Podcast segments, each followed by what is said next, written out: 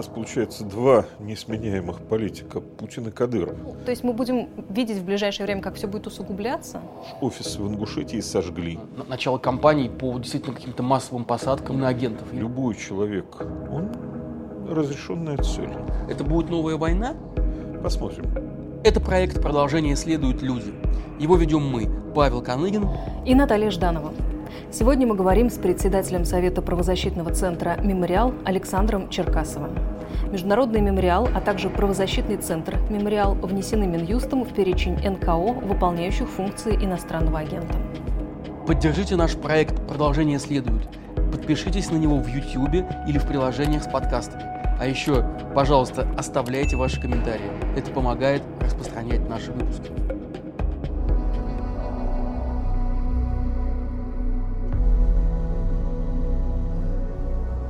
Александр, ну что, давайте начнем с последних не самых приятных новостей. Генпрокуратура потребовала ликвидировать международный мемориал. Насколько это для вас неожиданно и что ну, скажете вообще? Прихожу в мемориал, бабах, оказывается, в окно прилетела кувалда, без каких-то изысков и тонкостей. А чего, собственно, нужно было ждать? Вот оно в простой, в такой естественной форме, незамутненной. Международный мемориал включен с 2016 года, с сентября, за две вещи. Во-первых, потому что Международный мемориал в своем заявлении назвал действия России на востоке Украины агрессией в соответствии с ООНовским определением. И во-вторых, за критику того самого закона об иностранных агентах.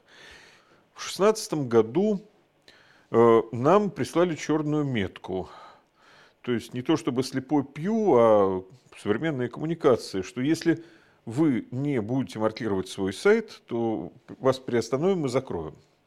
Правозащитный центр собрался на общее собрание, решали, голосовали, голоса разделились, два к одному. Все-таки маркировать, чтобы продолжать работу. Маркируем сайт.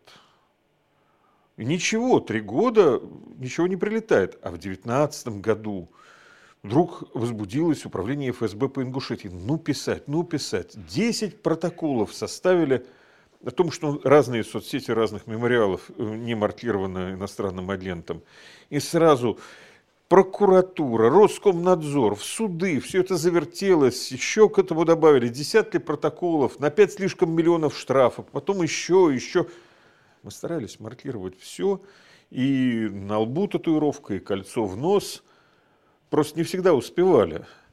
Требования менялись, ужесточались. Не то, чтобы мы специально э, не маркировали. Мы считали, что наша деятельность, в общем, заслуживает того, что, может быть, это идиотское требование соблюсти с обжалованием этого, с подачей в суд вплоть до Страсбурга, но продолжать работу. Э, и отчетность мы подавали четыре раза в год. Представьте себе Джеймс Бонд, который майору Пронину четыре раза в год таскает эту макулатуру. Абсурд. Ну и теперь в рамках этого абсурда хотят закрывать. Ну, то, что они делают, по сути, это уничтожение мемориала же, да? То есть мы же видим эту тенденцию. Ну, они это пытаются делать давно. Закон об агентах с самого начала был на, на, на, направлен именно на это. Мы же ведь живем в очень таком бюрократическом государстве. Вначале в каком-то высоком кабинете говорится, что вот надо решить такой-то вопрос. Потом пишется план мероприятий. Он кладется на стол какому-то другому, тоже большому чиновнику. Тот смотрит, что-то правит и отдает в ведомство, где расписано тем-то делать то-то, тем-то то-то, тем-то то-то. И дальше это спускается в ведомство, они скоординированно должны эту работу делать, ну, так, как они привыкли. И в какой-то момент прилетает – а прилетает потому, что это было запущено какое-то время назад. И вот так устроено в этом замечательном государстве. То, что кажется спонтанным, иногда очень неспонтанно. Например, недавний визит к нам молодчиков, э, которые пытались сорвать показ фильма, вот что интересно, фильм про американского, кажется, журналиста о Голодоморе на Украине – про то, как этот журналист освещал Голодомор на Украине, фильм польского режиссера, тут все получается как-то знаково. И молодчики, которые вроде против этого протестуют, какие-то спонтанные прокремлевские люди, пытаются захватить здание, э, потом полицейские вызванные, что, мол, все это место происшествия, и нам нужно доступ во все помещения. Потом не получается этот доступ, они уходят, изымают какой-то один жалкий сервер э, с видеозаписями э, всех этих событий. У нас остается копии. Мы смотрим копию этой видеозаписи и видим, что не спонтанно эти самые молодые люди – что их проводит дама-корреспондент российского телеканала, а не просто так. А потом от нас требуют тоже все-все-все документы с начала времен э, по проверке, по жалобе. Вы понимаете, вот опять-таки, мы уже немножечко историки, немножечко архивисты, знаем, как это устроено. Мы же подаем жалобу по этому налету на нас, и она имеет номер. Номер в единой книге, книги учета сообщения о преступлениях. А номер жалобы на нас, он в этой книге где-то на 10-12 позиций ниже. То есть за несколько часов до того, как эти совершенно спонтанные налетчики к нам прибежали, уже эта бумага легла в полицию, и уже началось какое-то движение. То есть все это оказывается не спонтанно, и налет хунвейбинов – это лишь предлог для налета полиции, для изъятия документов и всего остального. То есть этот вроде бы хулиганское действие оказывается совершенно не хулиганским, а тоже напоминает на что-то из плана мероприятий, вот такое организованное. И, в общем, с той же целью – изъять все. Вот мы уже последний год наблюдаем эту кампанию по уничтожению, по сути, да, э, СМИ в нашей стране как все больше и больше включают в реестр иноагентов и не только организаций, но уже журналистов, физических лиц. По-твоему, что это за компания, как ты ее понимаешь, как ты ее оцениваешь, что это такое? Придумали абсолютно фейковое понятие иностранного агента, который имеет, э, ну вот как э, известно, морская свинка не имеет отношения ни к морю, ни к свиньям. Иностранные агенты тоже не агенты и не иностранные. Они не работают на кого-то иностранного, на какого-то внешнего принципала. И э, они вообще здешние. Но ничего навесили этот самый ярлык. Мы привыкаем к этим абсурдным словам. И с стигматизацией все получается прекрасно, и с отрешением от разных видов деятельности, например, от инспектирования тюрем или от наблюдения на выборах, от общения с э, чиновниками вообще, которые как черт от ладно шарахаются, прекрасным, так мы назовем агентами еще каких-то других не нравящихся людей, которые не объединены в эти самые некоммерческие организации. Ах да, есть некоммерческие организации без регистрации, но мы их тоже в агенты запишем. Агент должен иметь отчитываться, он должен иметь юридическое лицо, так эти частные лица должны завести свои юридические лица. О, Господи! Э, ну и что? Пока оно работает, работает в том числе в том смысле, что портит жизнь, делает невозможной жизнь журналистам. Э, нет предела совершенству. В конце концов, когда-то были враги народа. И... Вот, вот, кстати, я хотел тебя спросить, на что это похоже, если какие-то исторические параллели проводить? В недавнее это похоже, прошлое. нет, не на 30-е годы, это похоже скорее на 20-е годы. Это существенное ограничение прав. А у кого тогда было такое существенное ограничение прав? У так называемых лишенцев. Лишенцы лишенные избирательного права. То есть бывшие люди, представители бывших эксплуататорских э, классов, которых лишали избирательного права и поражали еще в каких-то правах. Вроде бы это не так страшно. Только вот проблема. Система эта очень такая ориентированная на бумагу она, если создает какую-нибудь картотеку, она ее тоже использует сначала для чего-то одного, а потом для чего-то другого. И люди, находившиеся на оперативном учете по одному окрасу, окрас это значит на карточке, который в картотечном ящике на человека лежит, сверху цветным карандашом помечено, что он, например, из бывших эсеров, или из бывших попов, или из бывших дворян. Мелких собственников. Не знаю, были ли такие, не помню. Вот по таким-то окрасам потом вдруг могут сказать, поднимите картотеку по таким-то окрасам. как сказали, в лет, как сказали летом 1937 года в ходе подготовки к осуществлению приказа 20447, самого кровавого приказа большого сталинского террора. Других-то картотек нет. Вот порождается некоторая картотека людей, которых пока поражают в правах э, символически, но должен он отчитываться о каждом батоне хлеба, который покупал, и чек прилагать. Но система организована так, что если для чего-то еще потребуются списки, то, как правило, используют те списки, которые уже есть. Зачем два раза одну и ту же работу делать? Так что это опасно. Это опасно, потому что логика системы с тех пор не изменилась. Э, государство вроде бы другое, а э, бюрократическая система преемственностью, памятью обладает. Угу. Ну, вы сказали, что поняли, что работает э, вот эта история с иноагентами, и понеслось. Но кажется, что в этом году, в 21-м, ну, просто какой-то неожиданный масштаб это все приобрело. То есть иноагентов стало просто настолько много, и вот э, журналисты уже шутят, что очередная пятница, ну что, ну кто следующий, потому что обычно Минюст эти списки обновляет по пятницам. Хочется понять, что-то произошло там наверху, почему вдруг началась вообще, ну действительно это уже можно назвать компанией? Э, это не наверху. Э, дело в том, что если у вас есть законы, или бумаги, на которых написано, что они законы, пусть их содержание к праву не имеет никакого отношения. Есть структуры, которые должны исполнять эти законы, то есть вот то, что на этой бумаге написано. Дальше оно начинает работать.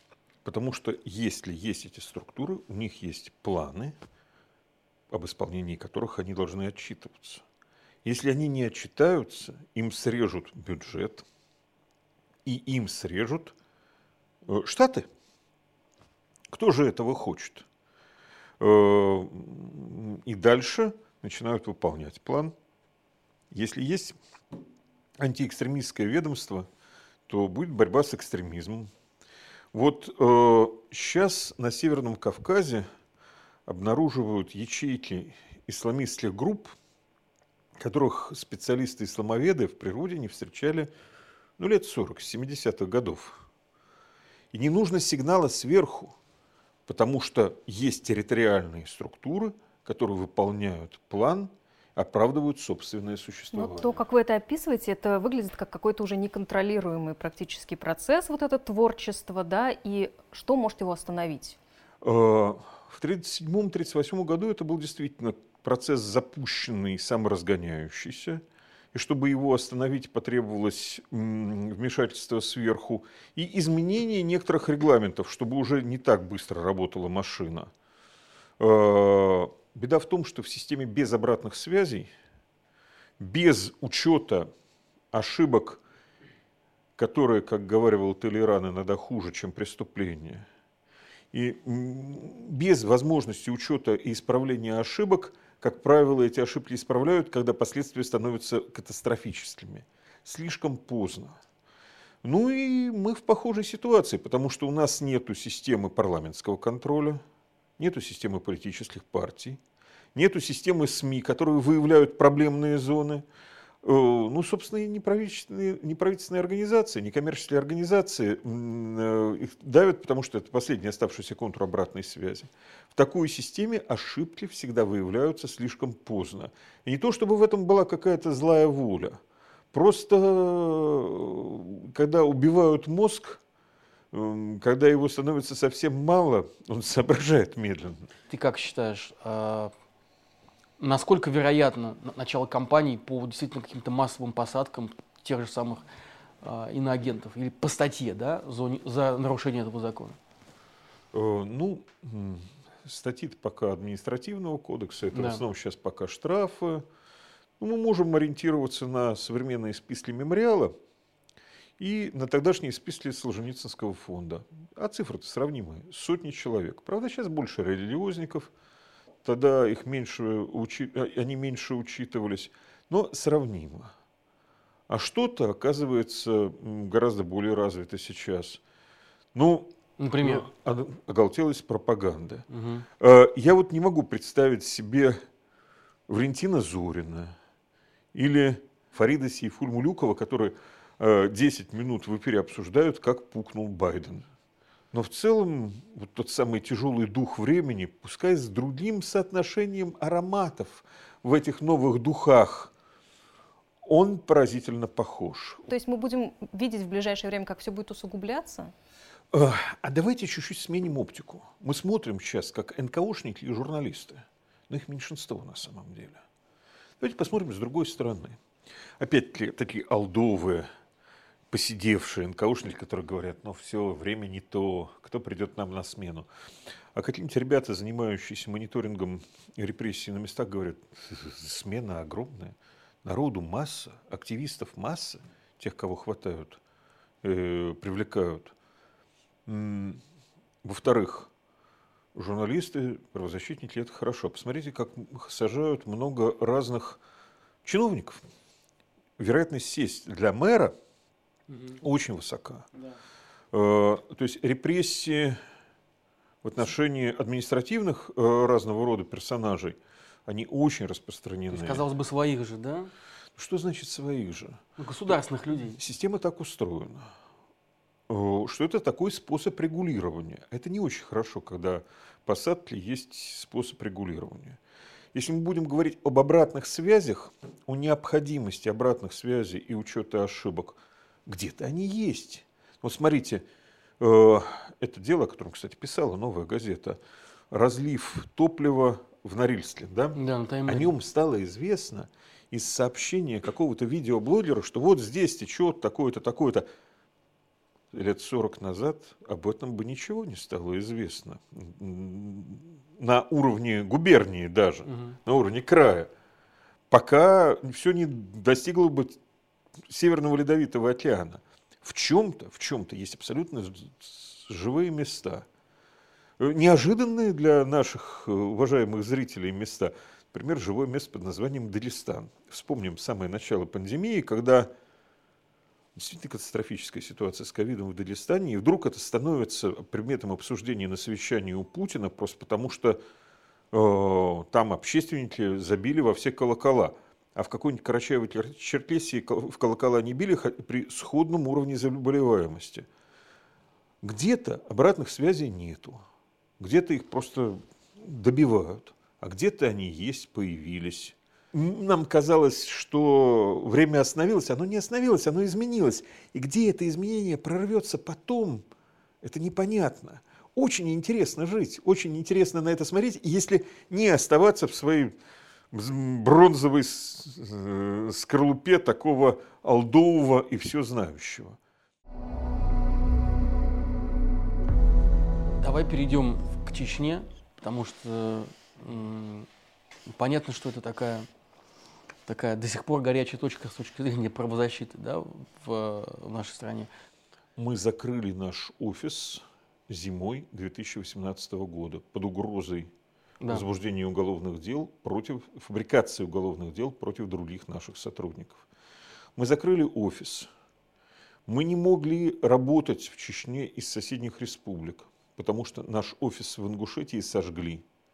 И мы убеждены, что это связано с э, тем, что из Ингушетии мои коллеги ездили в Чечню. Э, в Дагестане сожгли машину наших сотрудников, напали на руководителя представительства. Нам пришлось свернуть работу в Чечне, которая у нас была и в 90-х годах, и постоянный офис был с 2000 года. Правда, в этом оказался единственный плюс. Мебель, которую тогда вывезли из э, Грозного в Ингушетию, она пошла для работы офиса, который был только что сожжен. Это единственный плюс. А так ну, лучше оно не становится. Присутствия на месте нет. И у нас нет сколь-нибудь полной информации о происходящем. Но с другой стороны, у нас и предыдущие 9 лет не было полной информации. Но люди оттуда э, находят способ как-то связаться с мемориалом? В каких-то случаях находят способ связаться. Вот очень важное дело, которое продолжается, дело, о котором много писала «Новая газета», Елена Милашина дело 27, дело о массовой казни людей, подозреваемых в связях с вооруженным подпольем э, зимой 16-17 года. Дело 14, тех, кто тогда не был казнен, а был осужден. Э, работа по этим делам продолжалась. Ну, работа с чеченскими беженцами, которых выдавала Европа и выдавала в гостеприимные объятия представителей чеченских властей. Но сейчас на месте работать оказывается практически невозможно. То есть я в этом году туда несколько раз ездил на суды. Рамзан Ахматович очередной раз угрожал правозащитникам, конкретно журналистам, конкретно Лене Милашиной. Мы с Олегом Орловым подали э, иск в Следственный комитет.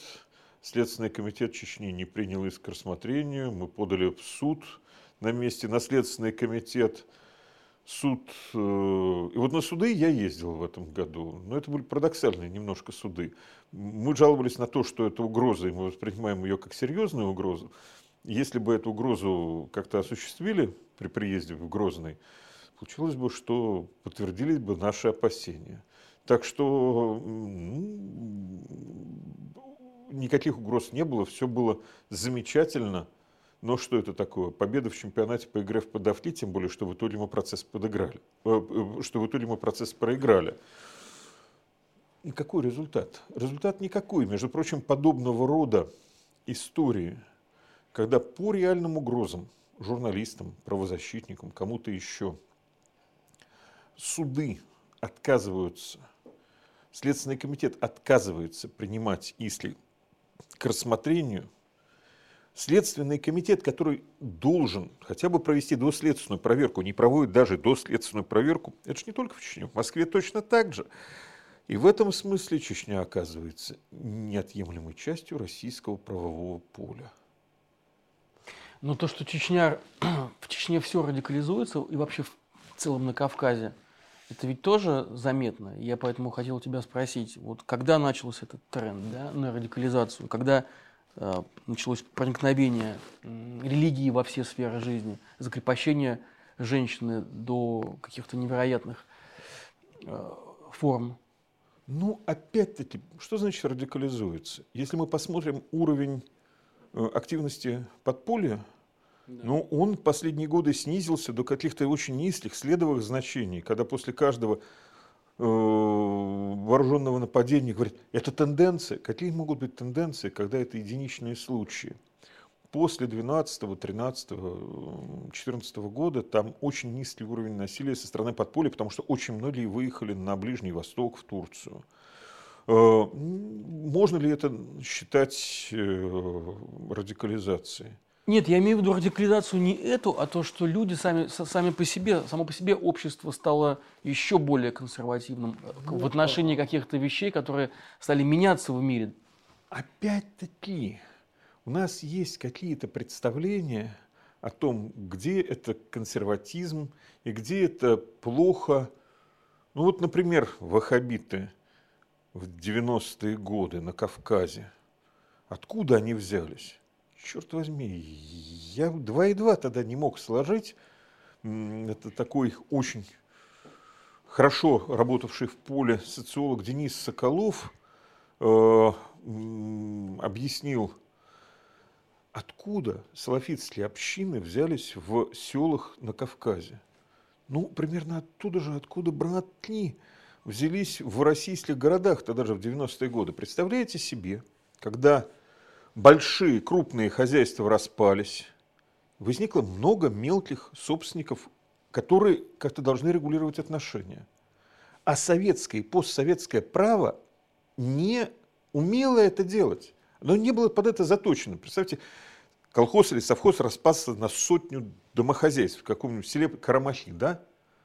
Они все капусту выращивают, солят, квасят куда-то, возят на КАМАЗах, э, кто-то кому-то что-то чинит – как решать простые имущественные споры?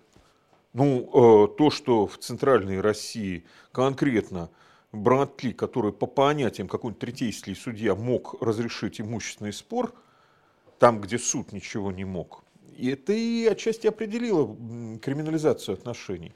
Но на Кавказе ситуация гораздо лучше. Ведь была правовая система, которая исходно возникла среди мелких собственников, торговцев, ремесленников, шариат. Он идеально на это лег. И в те же Карамахи славянская община явилась именно вот как носители какого-то права в этом беспределе. А то, что потом выяснилось, что теперь мусульманину не выпить на 8 марта, это оказалось неким неприятным довеском к исходно попытке заполнить правовой вакуум. Ну и то, что это привело к разрушению всего села в августе-сентябре 1999 года в ходе боев, никто этого не предполагал. Вот то, что многие процессы, из которых мы видим только самую финальную, иногда кровавую часть, на самом деле имеют иное происхождение, иное культурное происхождение, иное правовое происхождение – к сожалению, мы слишком часто это э, постфактум замечаем или объясняем. Невозможно, невозможно работать в горной стране, где что ни долина, другое сообщество с другими языками, с другими религиозными традициями, без любви ко всем этим отличиям, тонкостям, к истории всего этого. Женщины – вы понимаете, что году в 99-м, 2000-м, 2001-м женщины вытащили на себе всю Чечню. Когда блокпосты перекрывали республику от какого, из какого-нибудь Ургуна до Ингушетии проехать, нужно 20 блокпостов проехать, и мужиков всюду трясут. Женщины с сумками, которые таскали это, сумки с товаром в Грозной осажденной, там базарчик работал все время – которые, когда зачистили, все шли, на блокпосту мужики могли исчезнуть, они своей работой, своей деятельностью вытягивали, кормили всех. Черт возьми, чеченская женщина и до этого не была забитой. Э, чеченской женщине никто извне семьи не мог сказать, как себя вести, да и в семье не каждый. То, что произошло потом, э, какая-то реакция – реакция в разных смыслах этого слова. Это история с принудительным ношением платков.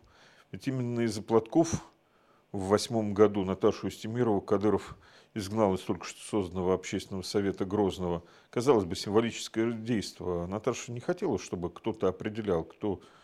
Э, как ей выглядеть, что надевать. Да как вообще... Да там 400 лет никто извне семьи не мог в семью сказать, как там себя вести. Это очень сложные процессы, это очень печальные процессы. И я бы никогда не назвал чеченских женщин забитыми и угнетенными все эти последние десятки лет. И очень печально видеть то, что происходит сейчас. А вы как правозащитник, ну вот какие опции здесь видите? Что, как, возможно ли будет в ближайшей какой-то, может быть, перспективе возобновить деятельность в Чечне, или это невозможно? Я не хотел бы быть смелым за чужой счет. Любой человек, который сейчас э, ведет какую-то открытую общественную деятельность в Чечне – он разрешенная цель. Жалау Дигериев, корреспондент Кавказского узла, тоже выдернули из маршрутки, который он собирался в аэропорт ехать, оттащили на кладбище, и там предъявили, заставили взять на себя э, наркоту. Э, или Руслан Кутаев, проведший в 2014 году конференцию памяти э, конференцию, посвященную очередной годовщине депортации в войнах. Ему даже подбрасывать ничего не стали, просто оформили, что у него изъяли сильнодействующие наркотики. Подбрасывать э, один из чеченских полицейских генералов просто на совещании говорил, что подбрасывайте, э, если кому надо.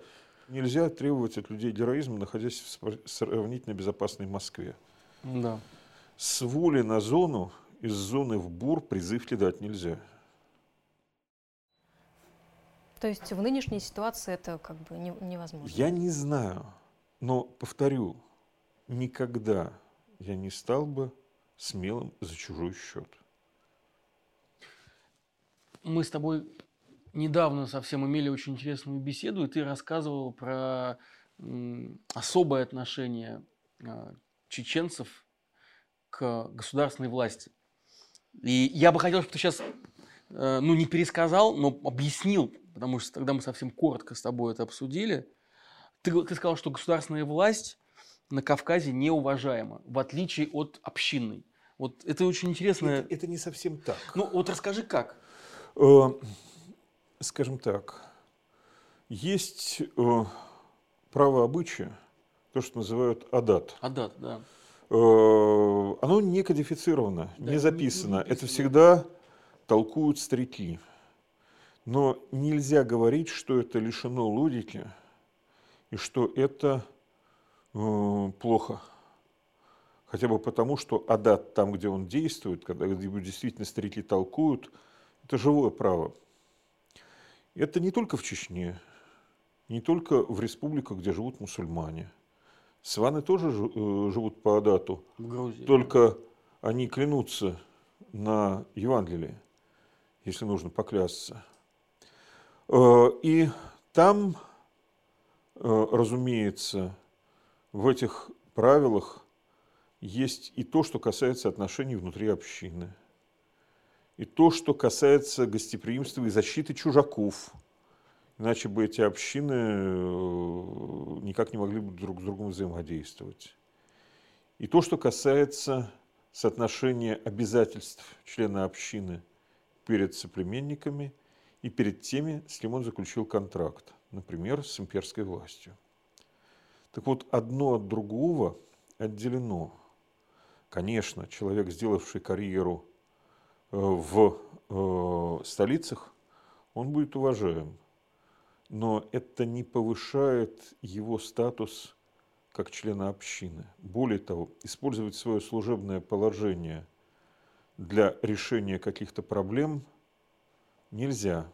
Нельзя смешивать вот эти два стороны своей жизни. Иногда это влечет неожиданные последствия. Так вот, последние 20 лет слишком много было смешения вот этих функций каких-то людей в рамках государственной власти и в рамках общины.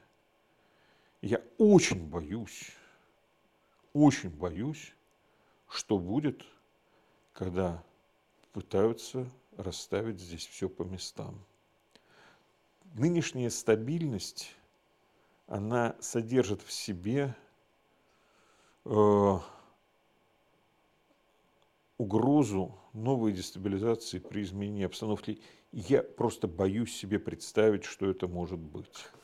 Кадыров выступает перед центральной властью как гарант стабильности, как гарант того, что Чечня замерена. А перед чеченцами? А перед чеченцами он выступает как гарант того, что участники двух войн – которые, между прочим, составляют основу его многочисленных силовых формирований, что участники двух войн не будут преследоваться за участие в этих войнах. Он тоже воспринимается как гарант стабильности. Надо сказать, война – это страшная вещь. И сейчас для очень многих людей, лишь бы не было войны, это сильный аргумент. И этих людей м, трудно осуждать. Но в случае, опять же, того сценария, когда меняется власть в Москве, допустим, или Москва меняет Кадырова, а он теряет свою власть. Что происходит дальше? Стабильность нарушается, и это лишний аргумент в Москве Кадырова не менять. Э, Москва же много раз становилась перед выбором либо менять, как, убирать каких-то своих ставленников, либо идти на конфликт с Кадыровым. Каждый раз это была тактическая уступка – приводившая в итоге к утрате стратегических позиций. И сейчас менять Кадырова на кого-то Москве невыгодно. Э, то есть э, у нас получается два несменяемых политика Путин и Кадыров. А я же не говорю, что, что это, она э, на это пойдет. Просто если это, это случится, а это когда рано или поздно случится, что будет в Чечне? Это будет новая война? Внутри нее? Ну, в общем... В которую придется опять вмешаться? это будет время, время предъявления счетов. Да. И я не хотел бы при этом присутствовать.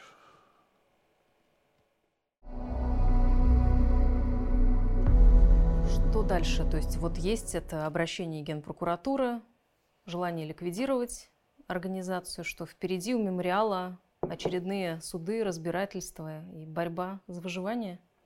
Знаете, 9 лет назад, когда только что было принято в ноябре 2012 года Одинское законодательство, кто-то говорил, что нам осталось только несколько месяцев жизни.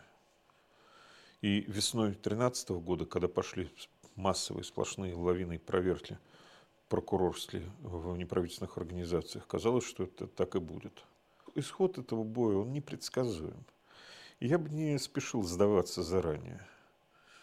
Эм, в конце концов, кто мог бы сказать в каком-нибудь 83-м, 84-м, 85-м году, что будет вот, вот, вот, вот. Эм, хотя это время казалось совершенно беспросветным для тех, кто тогда боролся – не для,